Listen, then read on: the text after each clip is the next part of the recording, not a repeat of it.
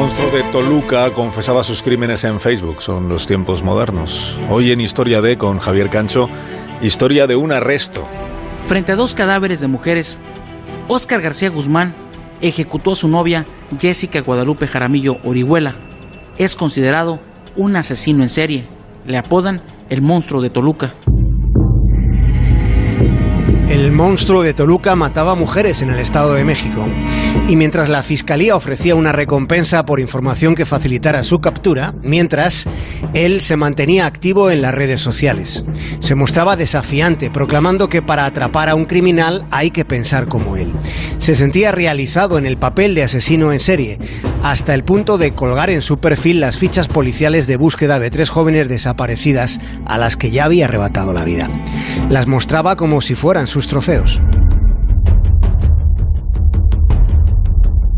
Esta es la historia de un asesino en serie en los tiempos de la virtualidad, pero también es la historia de una mujer que mantuvo contacto con ese sociópata durante más de dos semanas tratando de ayudar a la policía para que pudieran localizarle.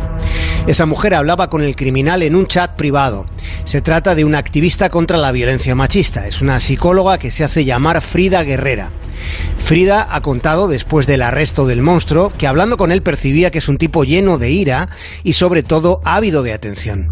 Él le contó a ella con todo detalle, con mucha explicación, cómo torturó hasta la muerte a varias de sus víctimas. Pone la foto de cada una de las víctimas, eh, que después lo hizo público, pero en ese momento nada más lo sabía yo.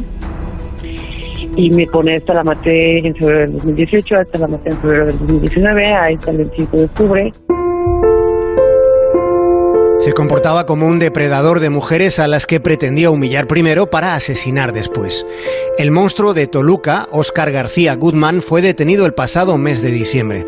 Se le buscaba desde octubre, desde que se le relacionase con la ausencia de una joven llamada Jessica Jaramillo. El día de su desaparición, Jessica había ido a la universidad. La policía terminó encontrando el cuerpo de Jessica en casa del asesino, pero además en el patio trasero de esa vivienda se descubrieron enterrados otros dos cuerpos. El monstruo de Toluca presume de haber asesinado a seis muchachas y probablemente habría cometido algún crimen más si no hubiera sido por la activista. Frida le escribió un mensaje privado a través de Facebook. Ella le retó a que la buscase porque si lo hacía, le estaría esperando.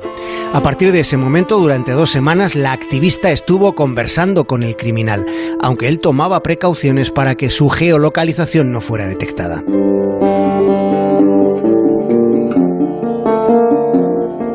El monstruo de Toluca, como muchos asesinos, es vanidoso y su satisfacción crecía recreándose en los detalles sobre cómo mató a seis jóvenes y sobre el momento en el que asesinó a su propio padre.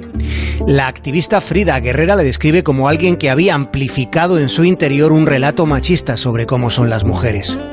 Con su madre conversaba desde la cárcel poco después de ser detenido. Ahorita nada más me están este, sentenciando por lo de Jessica, pero ya me están investigando las cinco anteriores, entonces no, eh, no, ya de aquí ya no salgo, en ataúd nada más. Entonces, tú tranquilo, tú tranquilo. No, no, yo, yo estoy rela. El año pasado solo en México fueron asesinadas 900 mujeres según cifras oficiales. Son más de dos casos al día. Allí el feminicidio debería ser tomado como una emergencia nacional. Más de uno en Onda Cero.